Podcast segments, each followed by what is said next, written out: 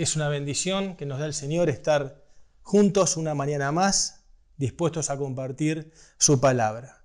Estamos agradecidos a Él por las herramientas que nos da en este tiempo y porque tantos jóvenes, tantas personas están preparando, disponiendo para que esta transmisión día a día pueda salir mejor.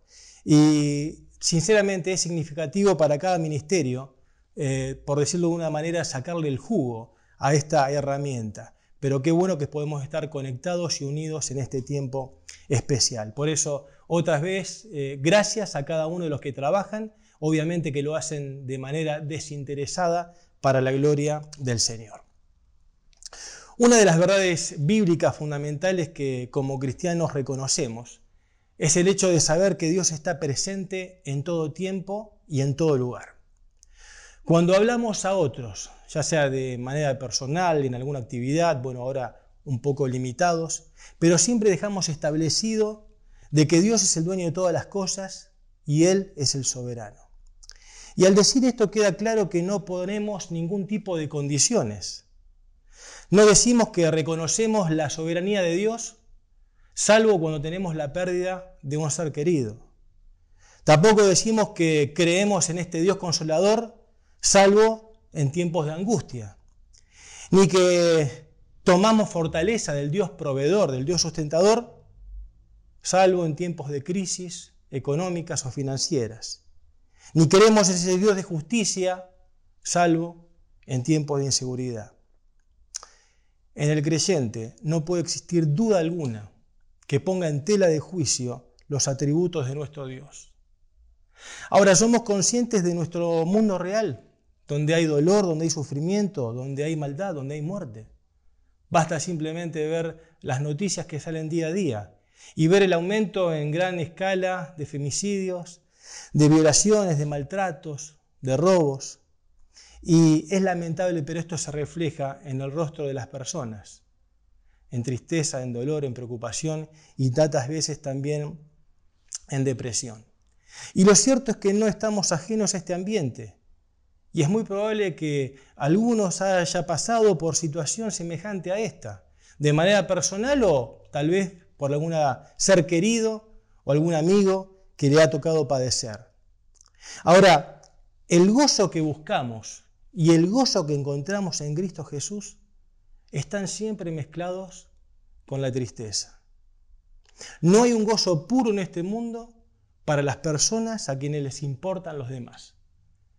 Es muy claro cuando eh, esto lo encontramos en la palabra de Dios, cuando el apóstol Pablo escribe la segunda carta de los Corintios, el capítulo 6, verso 10. Y él ahí dice, hay dolor en nuestro corazón, pero siempre tenemos alegría. Somos pobres, pero damos riquezas espirituales a otros. No poseemos nada y sin embargo lo tenemos todo. Ahora, hay dolor en nuestro corazón, pero siempre tenemos alegría. ¿Cómo es posible? Esto es posible porque Cristo está por encima de todas las cosas para siempre, aunque el sufrimiento y aunque el dolor permanezcan por un tiempo. Ahora, la vida no es fácil. Hay placer y hay dolor. Hay momentos dulces y hay momentos que nos toca tragar amargo. Hay alegría y hay tristezas. Hay salud y hay vida, como también hay enfermedad y hay muerte. Por lo tanto, todos los sentimientos, las emociones, no son simples. Hay situaciones en la vida que provocan dolor y no la podemos entender. El martes 7 de abril, eh, eh, hace unas semanas atrás, nuestro hermano Pedro subió al grupo de WhatsApp de la iglesia una información con respecto a Cefa, a Mizcanu y a Samuel, que era el hijo de Acefa. Tres personas que fueron asesinados por militantes armados en Etiopía occidental. Acefa llevaba 20 años de ministerio en cruzada. Ellos se dirigían los tres hacia la casa de los padres de Misgano. Y los que esté, testigos del lugar, los que estaban ahí en ese momento, dijeron que en ningún instante los militantes eh, dieron la orden de detención. La razón de los asesinatos fue que fueron atacados por ser cristianos. Acefa dejó justamente a su esposa, viuda, y a una de sus hijas, y Misganu quedaron sus padres. Ahora, cuando uno escucha una noticia de esta dimensión, piensa, dos familias devastadas, toda la organización a nivel mundial impactada, la iglesia de Cristo estremecida por una causa como esta, por causa de la fe. Y uno busca tal vez una, explicación, un razonamiento, y no lo encuentra. Pero cuando vamos a la palabra del Señor, podemos leer en Proverbios 25.2, que dice, gloria de Dios es encubrir un asunto. En Isaías 45.15 declara, verdaderamente tú eres Dios que te encubres. En Deuteronomio 29, capítulo 29, versículo 29, leemos que las cosas secretas pertenecen al Señor nuestro Dios. Tener esto presente.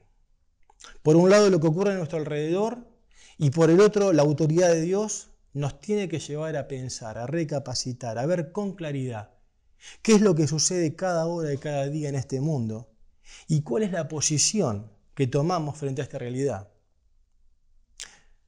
¿Cuál es el verdadero sentido de la vida? ¿Cuál es el llamado a seguir?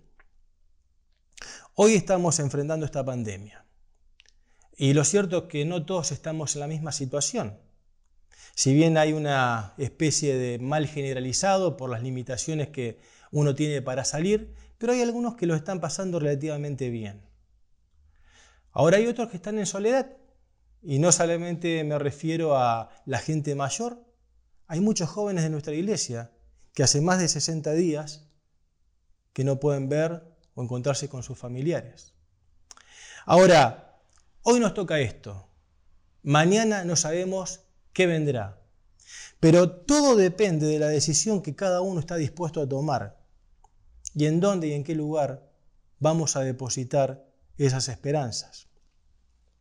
Miren, tal vez para generalizar, podríamos decir que hay dos clases de personas en la vida. Los que se consideran eh, víctimas de la vida misma y se dejan llevar por cualquier corriente, por cualquier pensamiento, cualquier comentario, noticia, y cree que sus decisiones no son importantes. Ahora, hay otros que toman lo que la vida les da y lo aprovechan al máximo. Y en lugar de dejar pasar el tiempo, tal vez lamentando o sufriendo, toman lo que tienen y tratan de convertirlo en una nueva oportunidad para algo mejor.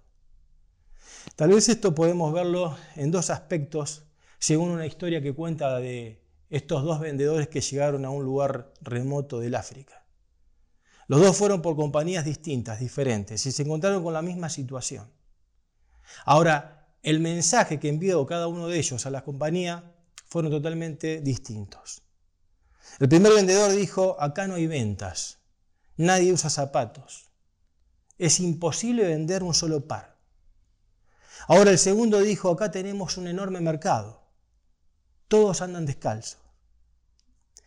Es interesante ver que los dos vieron la misma situación, pero desde perspectivas diferentes. El pasivo dijo, no, es imposible cambiar esta situación, sería imposible establecer aquí una venta de calzados, porque no están acostumbrados. Mientras que el otro vio un potencial prácticamente ilimitado, vio la posibilidad de ofrecer confort, de solucionar tal vez un problema para la población y obviamente ganar dinero. La pregunta que podemos hacernos es, ¿cómo vemos nuestra vida? O más aún, ¿cómo creemos que Dios quiere ver nuestra vida? Porque nuestro Señor Jesucristo dijo que tenemos que ser como la luz en la oscuridad, como sal en la tierra.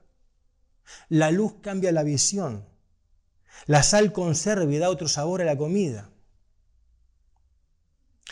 Tenemos que dejar de ser termómetros que simplemente marcan, indican la temperatura y pasar a ser termostatos que tienen la capacidad de variar la temperatura. Yo pensaba en este tiempo cuántas veces tenemos que enfrentar situaciones en la familia. Puede ser con la relación matrimonial, con los hijos o con los padres. Pienso en situaciones que se dan en el ámbito laboral, ahora también con las propias limitaciones, con los compañeros de estudio. Pienso también en los ministerios de la iglesia.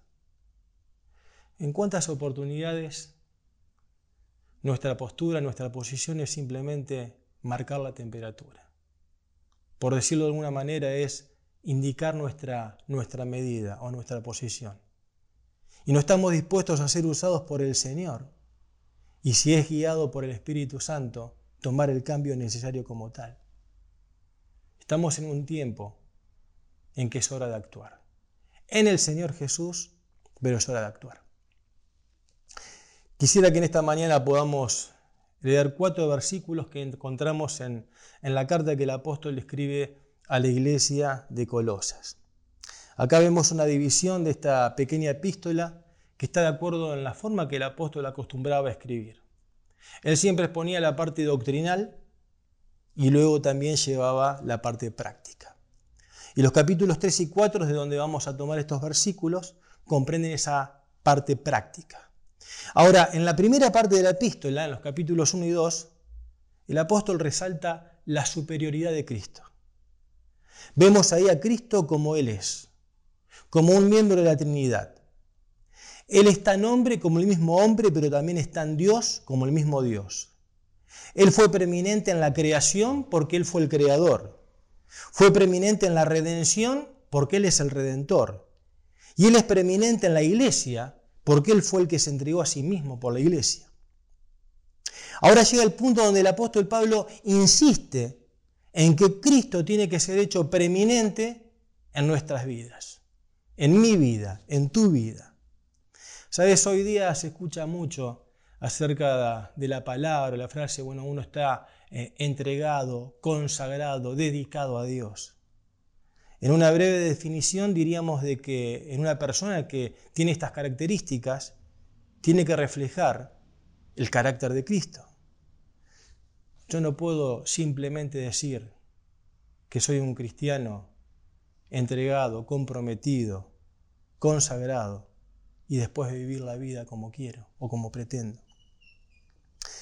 Si Él es preeminente en mi vida, si Él es preeminente en nuestra vida, vamos a vivir la vida de Cristo acá en la tierra. El apóstol Pablo deja muy en claro este concepto en el capítulo 2, versículo 9 y 10, que dice, pues en Cristo habita toda la plenitud de Dios en un cuerpo humano. De modo que ustedes también están completos mediante la unión con Cristo, quien es la cabeza de todo gobernante y toda autoridad. Querido, estamos completos en Él. Estamos preparados para el viaje de la vida en Él. Es decir, que Cristo es en realidad la solución para todos los problemas que se nos pueden presentar en la vida. Sabes, el apóstol menciona esas cuestiones diferentes que nos pueden apartar de la persona de Cristo. Y él detalla y él advierte contra eh, palabras persuasivas, esas que arrastran a las personas por una gran oratoria, contra ciertas filosofías. Él menciona también contra el legalismo, actitudes que están fuera de lugar, que Dios no aprueba. Pero lo que queremos resaltar en esta mañana, lo que queremos destacar, es que la vida cristiana es vivir en esta tierra la vida de Cristo. Vamos a estos cuatro versículos. Colosenses capítulo 3, versículos 1 al 4. Ya que han sido resucitados a una vida nueva con Cristo, pongan la mira en las verdades del cielo, donde Cristo está sentado en el lugar de honor, a la derecha de Dios. Piensen en las cosas del cielo, no en las de la tierra. Pues ustedes han muerto esta vida y su verdadera vida está escondida con Cristo en Dios. Cuando Cristo, quien es la vida de ustedes, sea revelado a todo el mundo, ustedes participarán de toda su gloria. Vemos acá que el apóstol Pablo hace una exhortación a buscar las cosas de arriba, que son las que tienen valor porque vienen del mismo trono de Dios donde Cristo está sentado a la diestra. Podemos creer que lo mejor lo podemos encontrar fuera de la voluntad de Dios.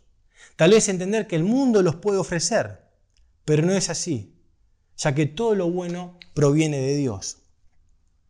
Santiago 1.17 dice, todo lo que es bueno y perfecto es un regalo que desciende a nosotros de parte de Dios nuestro Padre, quien creó todas las luces de los cielos. Él nunca cambia ni varía como una sombra en movimiento. Tomamos esta palabra, reconocemos que todo lo bueno viene de Dios. El apóstol continúa diciendo, eh, piensen en las cosas del cielo, no en las de la tierra. Y esto significa que debemos enfocarnos en las cosas espirituales. Y entendemos que las cosas que son de la tierra se refiere a todo lo que es material. Y podemos ver y encontrar en la palabra de Dios algunas razones por las cuales no tenemos que hacerlo. La primera razón por la que no debemos poner la mira en las cosas de este mundo es porque nos alejan de la presencia de Dios. ¿Por qué? Porque nos impulsan a hacer lo malo. Ahora, ¿cuáles son estas cosas? Alguno puede decir, bueno, eh, Fede estará refiriéndose a Gálatas capítulo 5, donde menciona las obras de la carne. Y sí, de hecho, tanto el adulterio, la fornicación, inmundicia, peleas, iras, contiendas, hechicerías, todo eso Dios lo rechaza, está fuera de lugar. Pero sinceramente, hermanos y querido oyente, creo que todo acto, creo que cada acción que realizo, y no precisamente esté fuera de lugar o esté mal, pero cada cosa que hago, si son para resaltar mi propia persona, si es para elevar mi ego y no pone en primer lugar a Dios, solamente me alejan y me separan de Él. Por eso el apóstol Juan expresa en su primer carta de una manera tan clara, en el capítulo 2, versículo 15 y 16, cuando dice, no amen a este mundo ni las cosas que les ofrece, porque cuando aman al mundo no tienen el amor del Padre en ustedes, pues el mundo solo ofrece un intenso deseo por el placer físico, un deseo insaciable por todo lo que vemos y el orgullo de nuestros logros y posesiones. Nada de eso proviene del Padre, sino que viene del mundo. No nos gusta escuchar la palabra pecado, pero el pecado es lo que separa el hombre de Dios, es lo que destruye la vida y cualquiera cosa que nos ofrece solo provoca un placer momentáneo en la carne, por un corto tiempo. Y lo terrible y lo grave de todo esto que nos convierte en enemigos de Dios. ¿No se dan cuenta, dice la palabra de Dios, de que la amistad con el mundo los convierte en enemigos de Dios? Lo repito, si alguien quiere ser amigo del mundo, se hace enemigo de Dios. ¿Sabes? Nadie que viva para satisfacer los deseos de su naturaleza pecaminosa terminará bien. Por eso tenemos que esforzarnos para que esto no ocurra. Otra razón por la cual no debemos poner la mira en este sistema es porque todo lo que nos ofrece es transitorio, no permanece para siempre. Continúa el apóstol Juan diciendo en el versículo 17, y este mundo se acaba junto con todo lo que la gente tanto desea. Pero el que hace lo que a Dios le agrada vivirá para siempre. Todo lo que podemos lograr en esta tierra no trascenderá eternamente. Podemos hacernos de bienes, de propiedades, de títulos, de reconocimientos que es bueno si lo logramos. Es más, pienso, como mayores, Qué bueno es poder alentar a nuestros adolescentes y jóvenes a que puedan estudiar una carrera y que lleguen al objetivo. Pero en el mismo momento también confrontarlos con lo que realmente tiene verdadero valor y sentido, que es lo eterno. Es triste ver cómo el afán, cómo la ansiedad se apodera de personas que se esfuerzan por alcanzar logros materiales y riquezas, descuidando la parte espiritual. Hoy día no se le da valor a lo que nos asegura una eternidad con Dios. Al contrario, el hombre vive como si este mundo lo fuera todo. La tercera razón por la que no debemos poner la mira en las cosas de este mundo es porque nos crean una falsa confianza. Les cuento algo personal que viví hace, hace unos años atrás. Eh, teníamos un cliente en la provincia de Misiones, él había logrado un gran poderío en toda la región, en toda la zona. Eh, lo denominaban la, competencia, decían que era un monstruo. ¿no? Eh, cuando él se despertaría, quedarían todos prácticamente sin trabajo. El único producto a vender sería el de él. Y recuerdo una tarde en una charla de, trabajo que estaba con mi tío Rudy. Bueno, mi tío Rudy es el pastor de la iglesia Rincón. Eh, al margen de esto, siempre me llamó la atención la, capacidad y la claridad que tiene de presentar el Evangelio. Eh, y en una charla con este hombre, bueno, mi tío le planteó y le dijo, eh, Luis, ¿no crees que hay un Dios creador? ¿No crees que Él te da la posibilidad que hayas formado una familia, que tengas una esposa, que tengas hijos? Él no estaba separado, pero no había relación de familia. Era una persona que eh, estaba en, la fábrica de lunes a lunes. Y nunca voy a olvidar la respuesta que este hombre dio, que no fue en tono burlón, pero él estaba convencido de lo que respondía. Y él dijo, eh, mira Rudy, el día que a mí me entierren, van a tener que hacer una fosa muy grande, porque me van a enterrar con mi BM y todo, haciendo referencia a su auto importado que tenía en ese momento. Y él dijo, mi confianza está en mis manos, en lo que yo puedo hacer. Fíjate todo lo que pude lograr en estos años.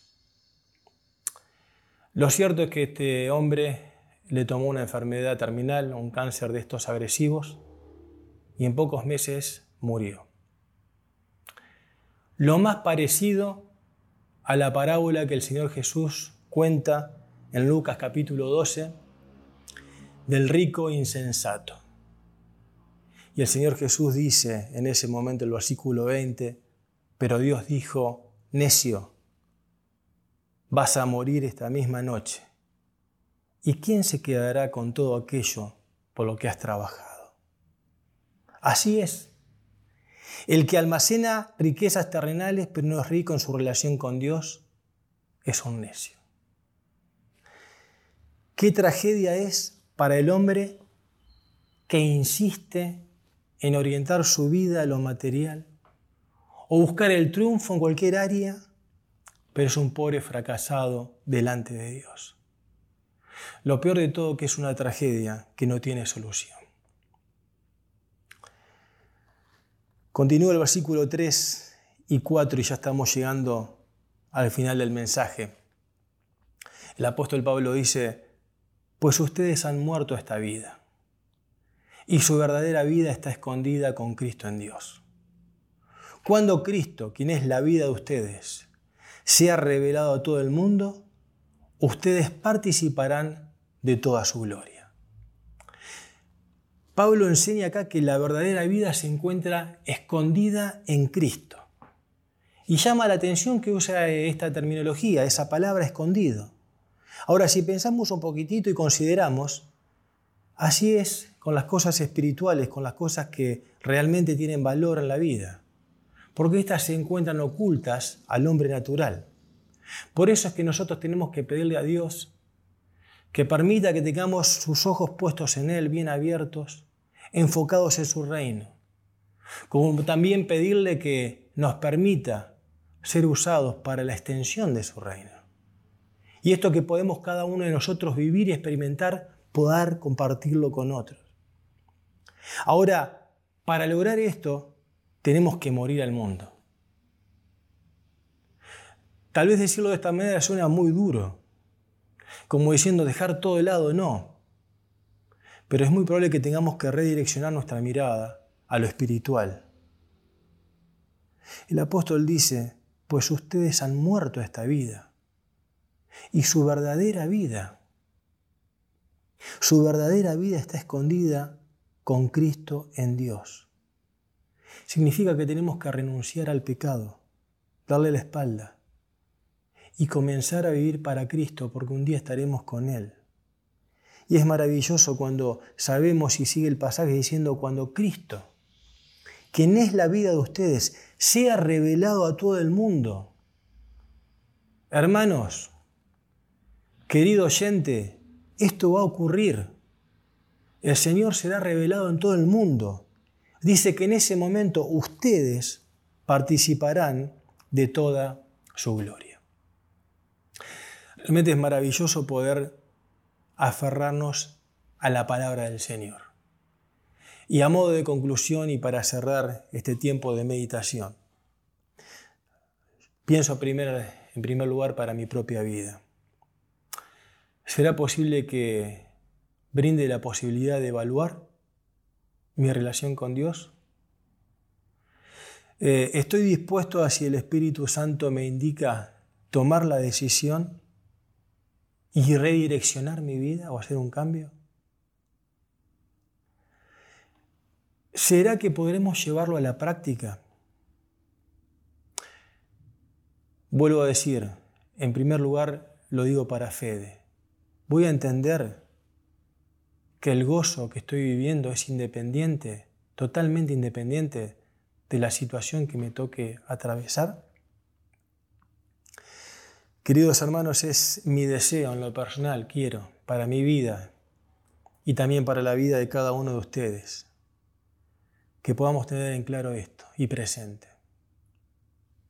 Que el gozo que experimentamos se debe a la salvación que podemos y vamos a tener y vamos a gozar por medio de nuestro Señor Jesucristo. Que la preeminencia, que la distinción, que la supremacía de Cristo sea un reflejo en mi vida y sea también un reflejo en tu vida. Que el Señor bendiga su palabra en esta mañana y quisiera que podamos también juntos orar. Padre nuestro que estás en los cielos, queremos agradecerte porque tu palabra es verdad. Señor, nos quedamos sin palabras cuando el Espíritu habla a nuestro corazón. Danos la capacidad y la fortaleza de, Señor, ser llenos de tu Espíritu y poder cambiar lo que tenemos que cambiar. Que la prioridad de cada uno de nosotros sea, Señor, exaltar tu nombre, ponerte en alto y ser de bendición para otros. Gracias, Padre, porque somos parte de este cuerpo, de esta iglesia.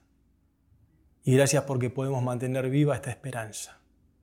Y sabemos que un día estaremos contigo por la eternidad. Alabamos tu nombre, exaltamos tu nombre. En el nombre de Jesús.